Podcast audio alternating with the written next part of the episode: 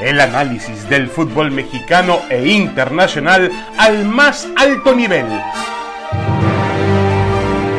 Aquí inicia Fútbol de Altura.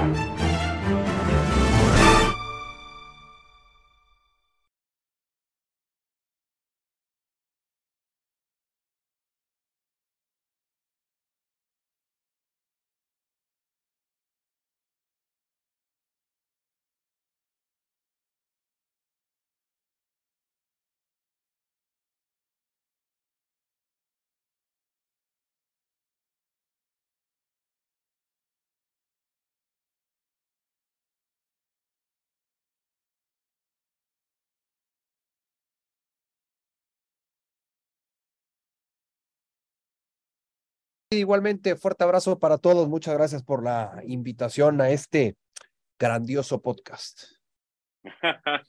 Escucho mucho sarcasmo en eso de grandioso podcast. es como, más o menos cuando yo me refiero, Marisa, al grandioso América, igual se refirió Mauricio Imar y May al grandioso podcast. Pero está bien. A ver, comencemos con el tema del fútbol femenil mexicano, Marisa, y qué mejor que empezar contigo. Eh, para ti, ¿qué ha sido lo bueno eh, y, qué ha tenido el fútbol mexicano, las virtudes que ha tenido el fútbol femenil mexicano y qué le falta para ir escalando hacia las mejores, al nivel de las mejores ligas del mundo del fútbol femenino. Eh, bueno, David, me parece que primero nos tardamos 70 años, ¿no? para abrir lo que es una liga dentro del fútbol mexicano, se tardó 70 años para poderlo hacer.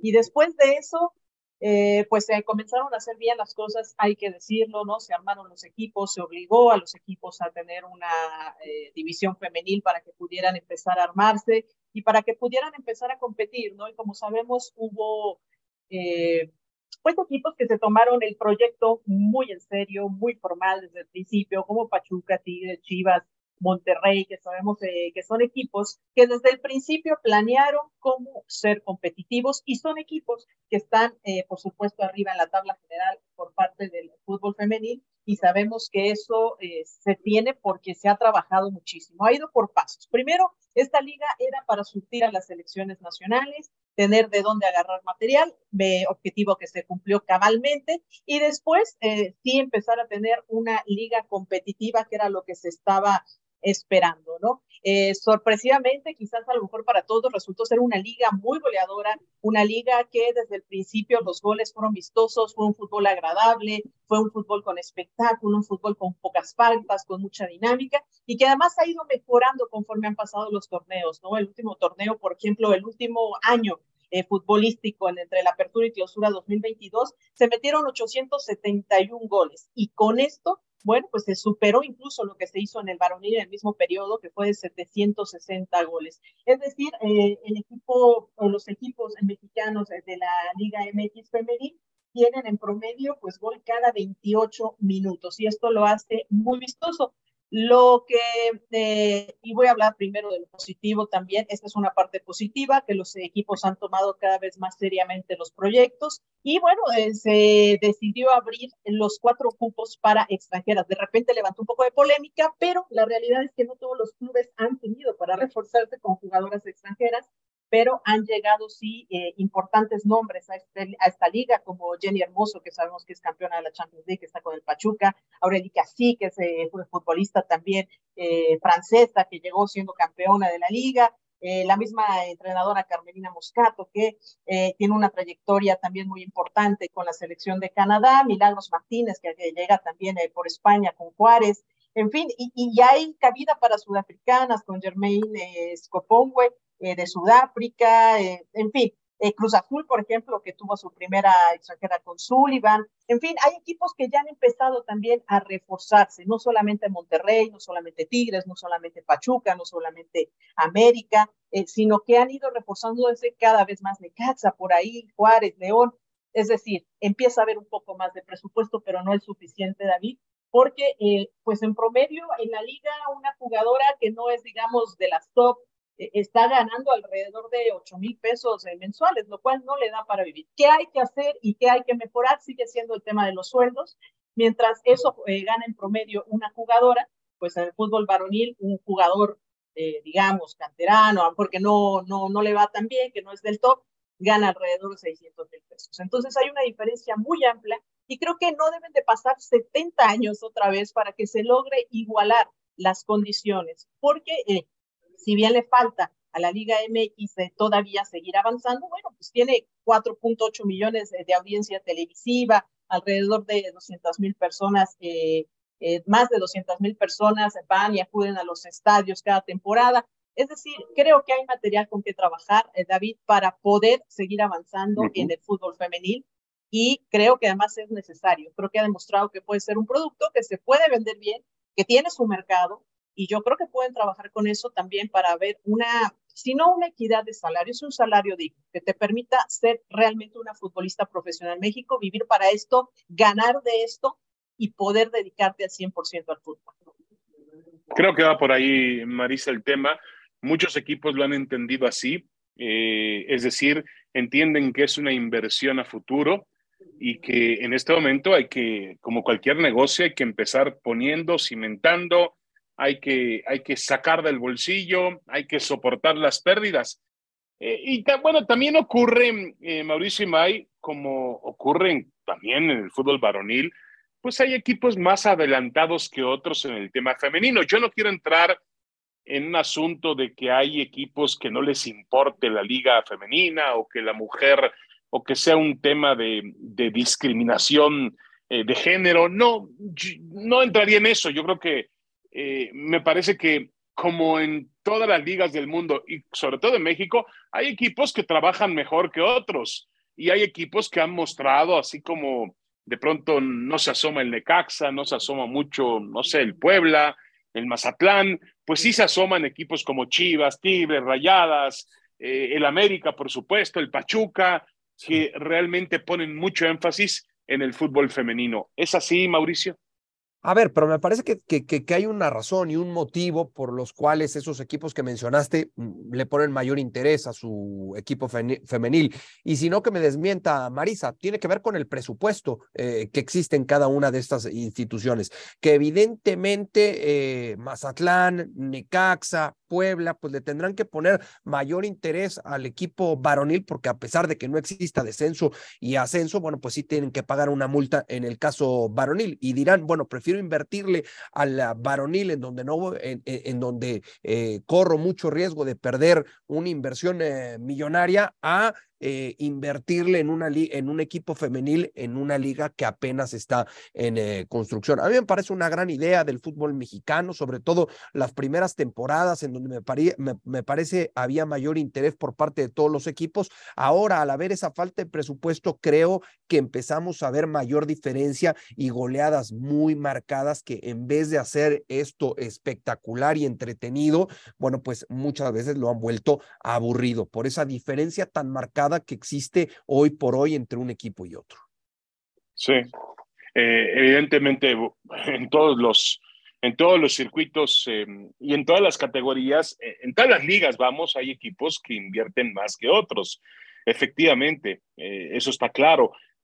pero sí hablamos de una necesidad, y lo decía muy bien Marisa en, en, en, su, en lo que opinó al principio, que también necesitamos todos los días igualar un poco más eh, las, los derechos, sobre todo de las jugadoras de fútbol femenino, en cuanto a salario, en cuanto a un entrenamiento, un campo de entrenamiento digno. Yo ayer lo, lo platicaba porque veía el partido Pachuca, fue Pachuca América, ¿no? El último que vi, eh, Marisa, que fue muy emocionante. América Pachuca, sí, ayer. América Pachuca, sí. Pero, pero lo que yo decía es que Pachuca tiene iguales o mejores instalaciones en su fútbol femenil que en el fútbol varonil, Marisa. Sí, y que era uno de los proyectos que te digo que interesantemente, y recordamos, eh, por supuesto, pláticas también con eh, el director deportivo, eh, con Marco Garcés cuando estaba por allá, con el mismo Chucho Martínez, que lo dijo públicamente, ¿no? Que para ellos el proyecto iba igual de serio que el, equipo varonil, ¿no? Y es una lástima que, por supuesto, no se les haya dado el tema de, del campeonato ya en dos finales que llegaron, porque me parece que han trabajado muy serio, van ahí en la cuarta posición eh, en, la Liga MX femenil, Y así los equipos han ido apostando de a poco. Yo creo que esta diferencia eh, que señala, bueno, se da tanto en el varonil como en la femenil, ¿no? Si revisas la tabla eh, de posiciones, verás a Necaxa, Mazatlán, a Leone, por ahí abajo en la tabla, Puebla, ¿no? Que son equipos que, eh, pues sí, le sufren, le sufren también en el tema económico en el varonil y lo hacen también en el tema, en el tema femenil, ¿no? En la misma, en el mismo equipo de Puebla, bueno, sabemos de que, que de repente tienen como que concesionar para que entre un particular y digamos pague los gastos del equipo femenil. Por ahí sabíamos que había una empresa de gasolinera, ¿no? Que estaba detrás, pues, pues, de Puebla, ¿no? Pagando los gastos del equipo, ¿no? Porque sí, no hay a lo mejor esta estructura tan firme como para poder generar esos ingresos y bueno, sufriendo, ¿no? Para el tema de los traslados, pero esa es una parte, me parece, eh, que tiene que ver con el equipo y que es cómo se maneja, ¿no? Que piden eh, jugadores prestados de otra institución para no pagar tanto, los devuelven al siguiente semestre y son equipos que siempre están batallando en el tema de eh, conseguir resultados. Pero claro, eh, creo que cuando se han separado los proyectos y se ha trabajado bien en ellos, caso Chivas Femenil, por ejemplo, se separa el proyecto, se pone una directora deportiva, se, se, hace una estructura, bueno, terminan de salir campeonas porque hay una base, hay un proceso y hay una estructura bien sólida. Entonces, creo que también se puede separar muy bien ambas, eh, ambos proyectos y trabajar separados, ¿no? Pero eh, cada uno con su presupuesto y, se pueden armar buenas cosas. Entonces, este, creo que sí, la falta de presupuesto se tiene que resolver de otra manera porque sí termina afectando equipos que no son tan sólidos, obviamente, como Tigres, que también tiene un proyecto muy serio desde el principio, el mismo Monterrey, que sabemos, bueno, que son equipos que en general en la institución, bueno, pues el flujo de capital suele eh, estar eh, moviéndose constantemente y eso le da para traer sin duda los grandes refuerzos y ahí están, hasta arriba de la tabla general. Ahora, una pregunta, una pregunta, David, Marisa. ¿No será bueno que la Liga MX femenil se replantee el no obligar a los equipos mm, varoniles de primera división a tener eh, un equipo femenil? Aunque sean menos equipos eh, de la Liga femenil, ¿no lo hará mucho más entretenido y mucho más atractivo? Y yo agregaría una pregunta aquí también para Marisa. Marisa, a mí el planteamiento de Mauricio me parece perfecto. Y también que se permita a lo mejor el surgimiento de otros clubes que solo se dedican al fútbol femenino. Pues, eh, o sea, podría ser interesante, por ejemplo, eh, eh, de repente hay ligas que cuentan con 10 equipos, ¿no? Ligas, ligas femeniles que cuentan con 10 equipos. Entiendo que acá se intentó hacer un proyecto espejo, ¿no? Con respecto al fútbol varonil, de teniendo en cuenta que tienen sus instalaciones. A mí me parece que eh, no, es mala, no es mala esta idea de que haya los 18 eh, equipos como hay también en, la Liga Varonil. De hecho, en algún momento hubo 17, en algún momento hubo 16, porque obviamente equipos no podían llegar ¿no? A, cumplir con el tema de la femenil, sobre todo en los primeros eh, torneos. Podría ser una opción, podría ser una opción, sí, o a lo mejor, pues también buscar en lugar de ser un nuevo equipo, pues buscar un o son patrocinados que se dediquen también solo a eso, ¿no? Entiendo lo de la disparidad, pero esta disparidad se da también en el fútbol varonil, o sea, y tampoco es que permitan la entrada de capital así como tan fácil. No sé si también, digamos, permitirán como la entrada de capital tan fácil también dentro del fútbol femenil para lo que quieren hacer. Entonces, eh, sí entiendo por qué lo dices, ¿no? Porque hay muchos equipos y, me consta que simplemente... Pues, sí, sí, que lo hacen como por calzador, ¿no? que lo hacen como no le por... Ponen atención.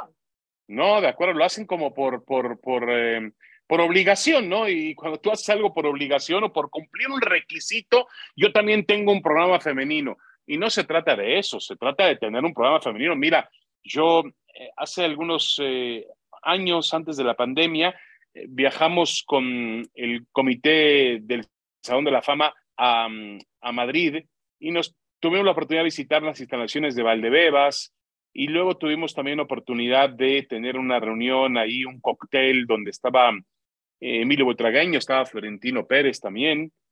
Y, yo me acuerdo haber dicho a, Florentino en la plática que, que, que tuvo ahí informal con periodistas, le digo, ¿cómo puede ser que el equipo que la FIFA considera el más grande del siglo pasado y el más grande de la historia del juego, no tenga una representación femenina.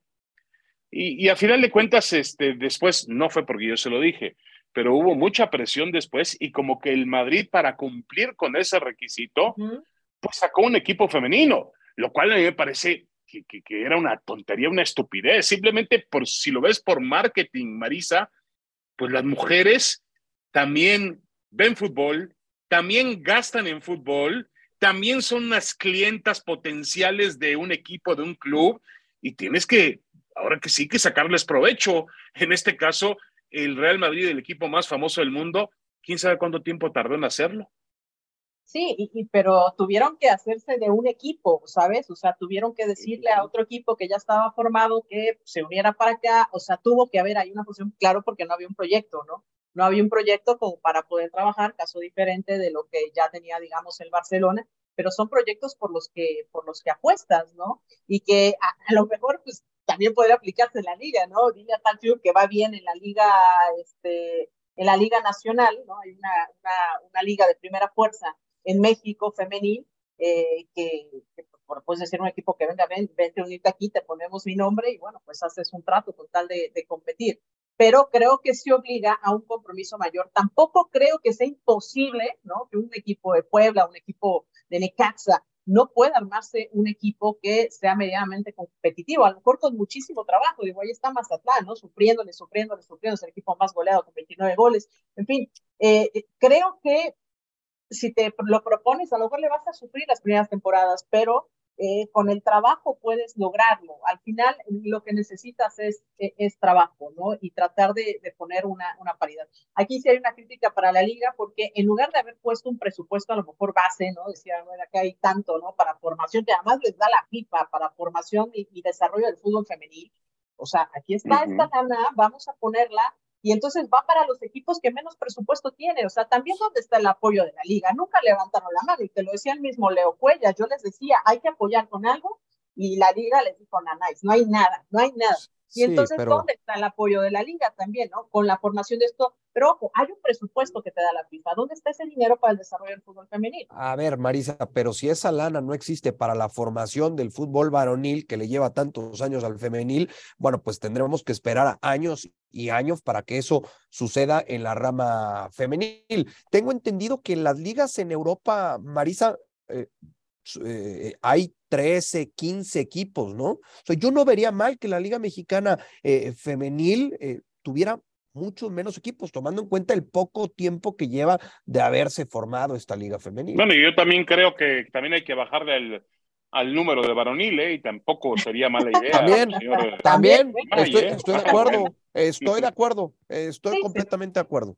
Si lo que quieres es algo más competitivo, pues sí tendrías que, reducir por lo menos en la mitad de, la tabla. O sea, creo que, por ejemplo, Pumas es un buen ejemplo de un, de un equipo que empezó muy mal y ha ido, ha ido pues, eh, reforzándose. Tiene partes extranjeras que son eh, unas mexicoamericanas y una americana, bueno, que están ahí y, y, que las ha traído, las ha acomodado y que ha cambiado de técnico y que ha tratado de trabajar. O sea, no hay mucha lana en Pumas, lo sabemos, ¿no? Pero han logrado mantenerse ahí a mitad de la tabla, a mitad de la tabla, a la mitad de la tabla, o sea, creo que se puede, pero ¿qué cortarías? ¿Cortarías a Necaxa, Mazatlán? León, no creo que quiera irse, Toluca, que le ha ido muy mal, o sea, Puebla. Creo que también les hace falta tiempo para asimilar el, el proyecto, o sea, al final son espacios que se quitan. O sea, entiendo tu punto, Mau, lo entiendo perfecto tu punto, porque así hay ligas, insisto, la Serie está así cortita también, nomás con con, este, con los equipos que tienen que ser, pero eh, son espacios al final que se quitan y que se pierden. Yo sé que lo haces en pro de la competitividad, pero estoy de acuerdo, hagámoslo también en el varonil, porque a fuerza tienen que ser 18, ¿no? O sea, si a eso vamos, ¿no? Para tener una liga más competitiva, al final es quitar espacios, ¿no? Que han costado mucho trabajo lograr y también que obligan a que tengan un compromiso, como lo tuvieron con la sub-18, como lo tuvieron con las categorías menores, como pues están obligados a hacer categorías inferiores, a tener clubes de fuerzas básicas. Bueno, pues esto es parte de la estructura entonces que debe tener la institución futbolística en México, solamente que la cumplan y que le pongan mayor seriedad. Bueno, vamos a ir a una pequeña pausa. Eh, ya nos, nos faltó un tema muy interesante que platicaremos en, en un próximo podcast, pero eh, Marisa, Mauricio, eh, sin duda el, el gran golpe que ha, que ha sufrido el fútbol femenino en México en su desarrollo fue el quedar fuera del Campeonato Mundial de Australia-Nueva Zelanda, que se va a jugar este año, que promete ser un campeonato mundial espectacular, y también de los Juegos Olímpicos de París 2024. Eso también, obviamente, no, no ayuda, porque un mundial y unos Juegos Olímpicos lo que hacen es promocionar un deporte. Y, obviamente atraer mucha más atención, eh, que aficionados, eh, patrocinadores, en fin. Bueno, vamos a hacer una pequeña pausa y vamos a regresar para platicar de otros temas también interesantes, el Guadalajara, el América, el fútbol mexicano, que se aproxima ya a su jornada número 11, eh, la concentración de la selección mexicana. Tenemos temas aquí en Fútbol de Altura.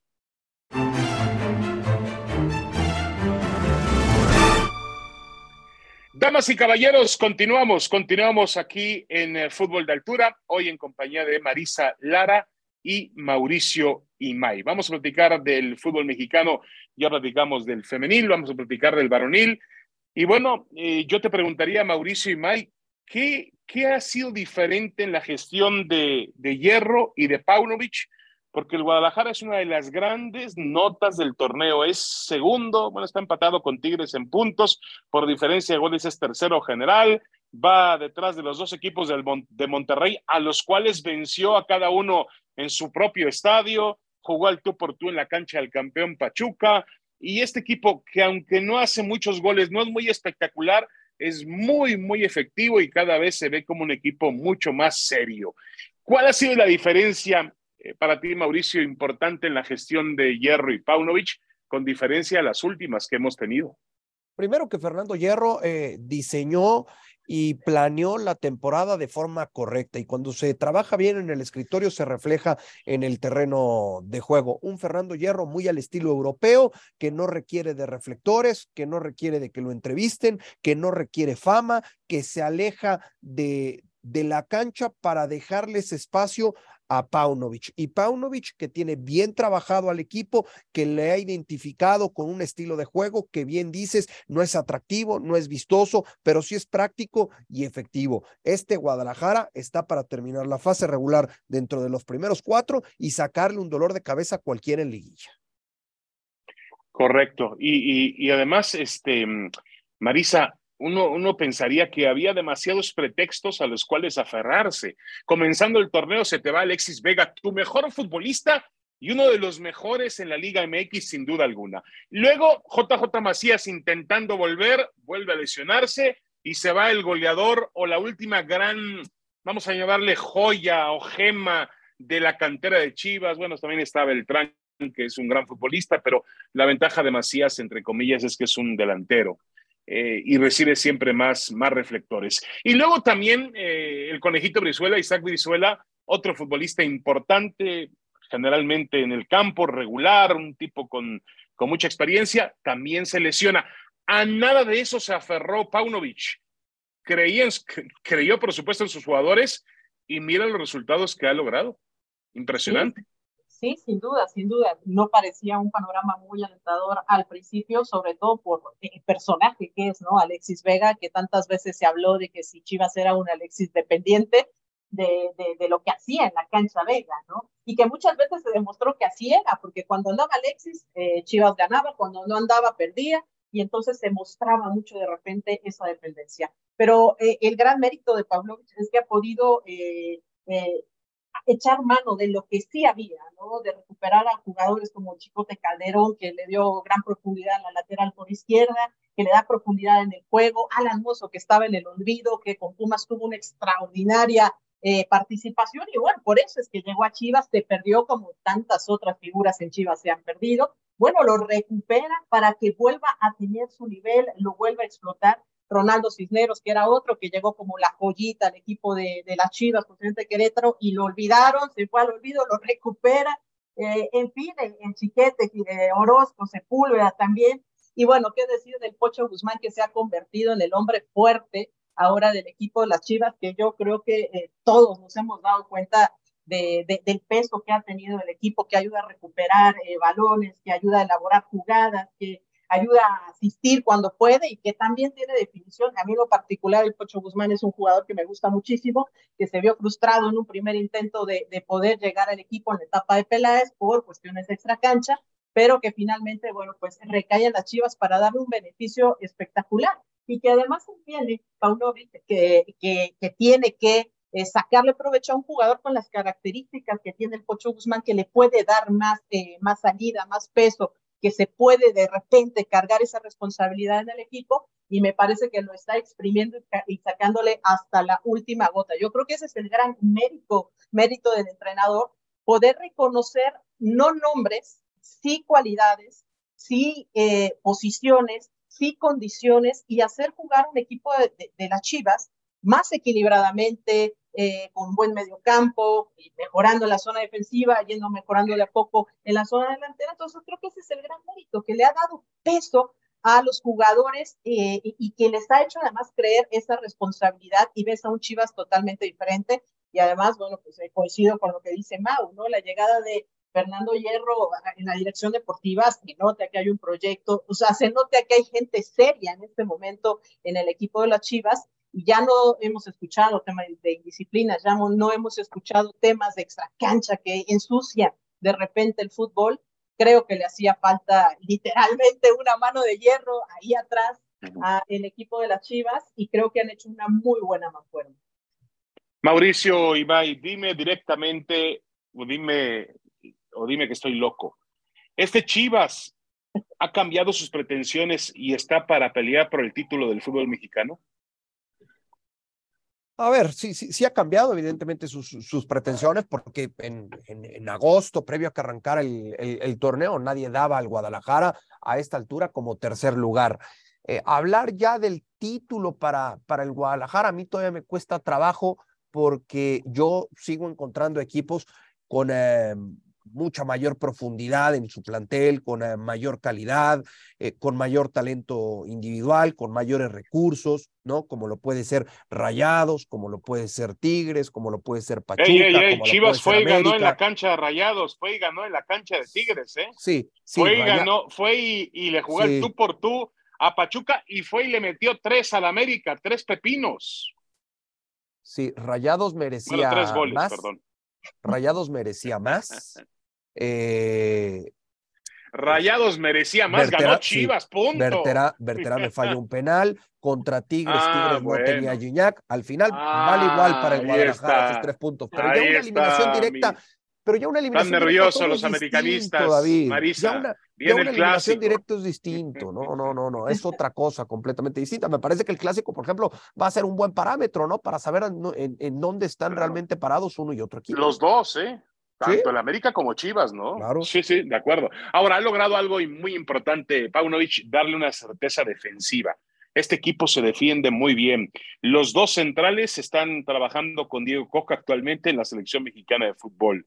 El portero, el Guacho Jiménez, ha tenido una temporada espectacular algunos se lo querían comer después de aquel error contra, contra el Querétaro, que le costó puntos a Chivas, por supuesto, pero ha sido, ha marcado diferencia en la portería. Para mí tendría que estar convocado por Coca, pero bueno, ya ese es, es otro tema. Y em, el Pocho Guzmán se ha convertido en un líder auténtico, porque no es lo mismo, yo tenía mis dudas, no es lo mismo jugar para el Pachuca que hacerlo para el Guadalajara. Hemos visto cómo a muchos futbolistas les cuesta trabajo eh, realmente el, peso de la camiseta de Chivas.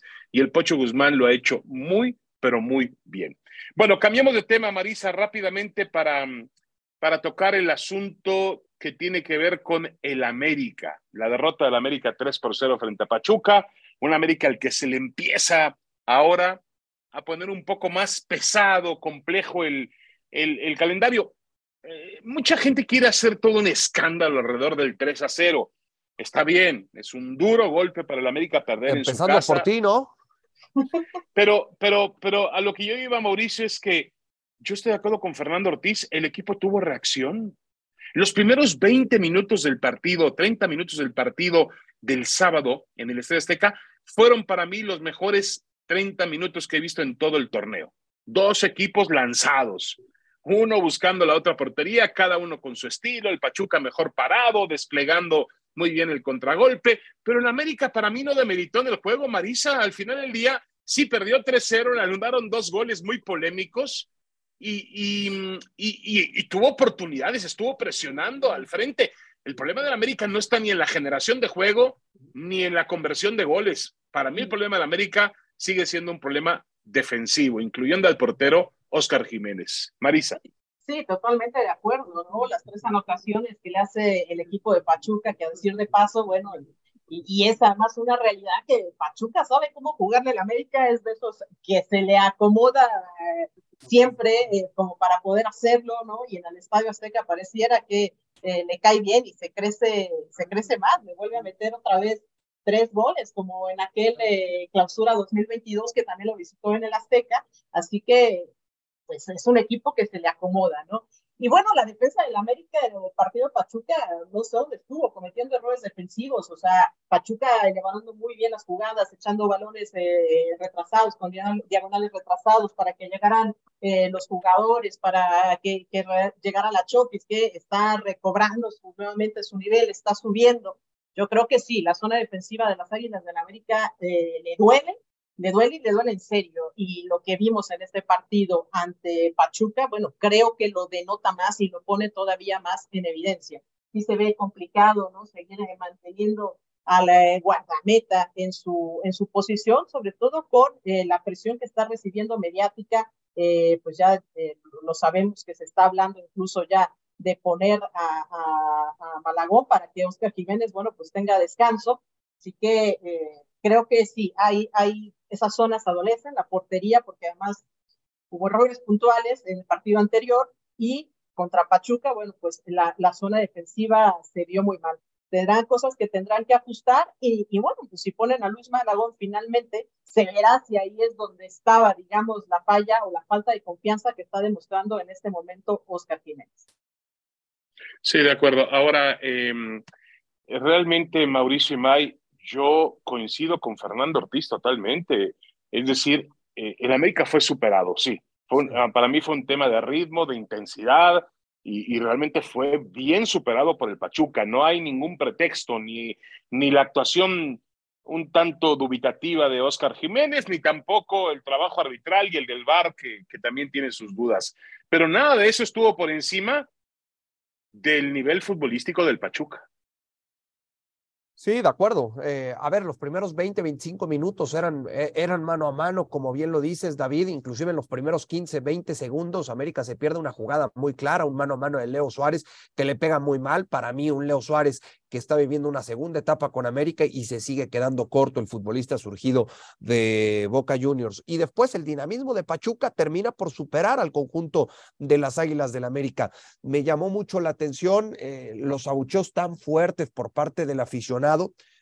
Me llamó la atención sobre todo por, por cómo venía jugando América sentí precipitado al aficionado de América al abuchar tan fuerte a Oscar Jiménez y a Miguel Ayun. Y estará en el Tan Ortiz el poder encontrar en el transcurso de la semana, me parece hoy es el, el, objetivo primario que debe tener el cuerpo técnico de las Águilas del América, el detectar el grado de confianza o desconfianza que tienen por hoy, tanto el guardameta del conjunto americanista como el lateral, tanto Oscar Jiménez como Miguel Ayun, para ajustar, si es que así lo requiere, en esas dos posiciones.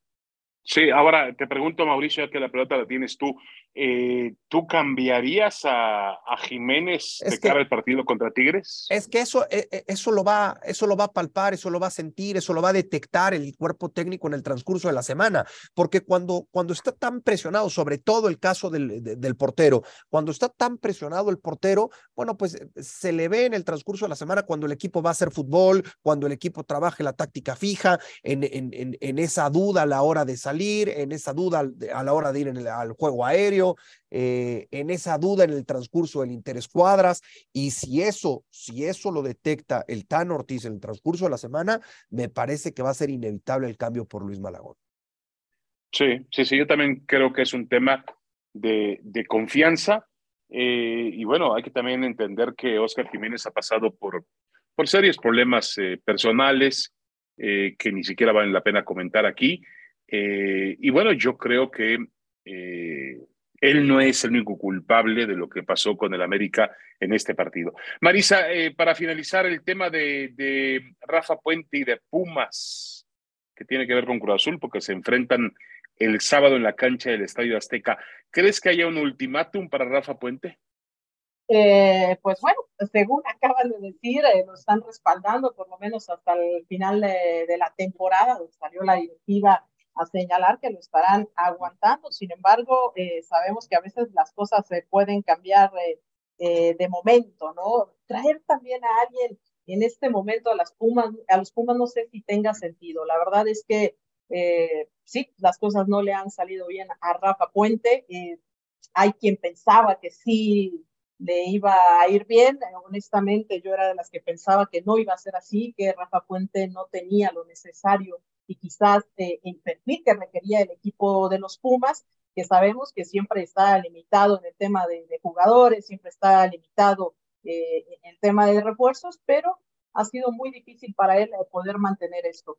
Eh, me parece que lo van a mantener y también del otro lado, pues, Azul eh, sabemos que no está nada bien, así que será un partido interesante para poder determinar eso, pero la directiva ha dicho que lo va a respaldar. Yo insisto, ya traer a un técnico en la jornada 12 como para hacer qué, se habla de que pues a lo mejor puede ser Peráez, que está ahí con la sub-20 eh, de, Pumas, que puede hacer refuerzos, se habla del mismo, del mismo Jimmy Lozano, en fin, pero sí, ya empiezan a sonar nombres. No sé, insisto, qué caso tenga removerlo cuando no vas a clasificar, cuando no hay mucho que pelear, cuando las cosas no andan bien para venir a quemar simplemente a un técnico, creo que va a cumplir su contrato de los Correcto, correcto. Y, a mí, cuando, a mí cuando hablan, a mí cuando hablan de que, de que le creen a la directiva este, de Pumas, bueno, pues eh, se lo reconozco y se lo respeto, ¿no? Yo a esta directiva de Pumas no le creo absolutamente nada, porque en su momento dijo que no iba a cortar el proceso a Andrés Lilini, al poco tiempo lo echaron. Dijeron que iban a pensar en un proyecto serio y contrataron a Rafa Puente por eh, seis meses. Para mí, para mí que diga la directiva que confía en Rafa Puente y que le van a dar continuidad, yo creo que si pierde contra Cruz Azul, van a cortar por lo más delgado, le van a dar las gracias a Rafa Puente y van a terminar con un proyecto que para mí nunca lo fue, porque no puedes pensar que un proyecto. No, pero Rafa llegó, llegó con un proyecto. No, de acuerdo, pero Rafa llegó con un proyecto, ¿no? es más, yo creo que. Proyecto de Rafa, pero ¿cuál era el proyecto de la directiva? Pues, ah, bueno, se supone que aceptaron el proyecto de Rafa, ¿no? Que ah, se acoplaron a él. Pero, pero, pero yo dudo mucho que el proyecto de Rafa era por seis meses. El proyecto de Rafa. Bueno, Después la directiva pone sus condiciones y le dice, eh, el, cuerpo técnico lo conformamos nosotros, eh, nosotros decimos por cuánto tiempo va a ser tu contrato. Entonces, eh, esos versos, lo que pasa es que ahí hay un elemento en esa directiva al cual se le respeta mucho en los medios, como lo es Miguel Mejía Barón. Sí, de acuerdo, de acuerdo. Y finalmente Mejía Barón fue el que aceptó el, proyecto de Rafa Puente, entendiendo que hubiese, hubiese sido más normal que Pumas aceptara un proyecto así eh, de un hombre procedente de la institución. Es decir, Rafa Puente no es un tipo de hecho en Pumas. Pumas generalmente acepta ese tipo de proyectos de, de, exfutbolistas suyos, de gente de la casa. Eh, y yo creo que por ahí va el tema ahora. ¿eh? Si viene una destitución de Rafa Puente, enseguida tendrán preparado a alguien por ahí de casa que, que, tome el equipo y que trate de lograr los mejores resultados. Para mí lo de Puente eh, realmente está basado en el hecho de que Andrés Lilini, con ese mismo equipo, incluso uno todavía más débil, logró colocar a Pumas en dos finales, es decir, lo puso en una escena competitiva. Y hoy parece que todo el mundo está conforme porque Pumas sigue en la zona de reclasificación. Caramba, es el puesto 12 del fútbol mexicano. Bueno, ya nos vamos. Muchas gracias a Marisa Lara, muchas gracias a Mauricio y Mauricio, que tengas un, una excelente semana. Gracias, igualmente, David, fuerte abrazo para todos. Saludos a Marisa también. Esto fue Fútbol de Altura, el podcast de ESPN. Los esperamos la próxima semana. Esto fue Fútbol de Altura el análisis del fútbol mexicano e internacional al más alto nivel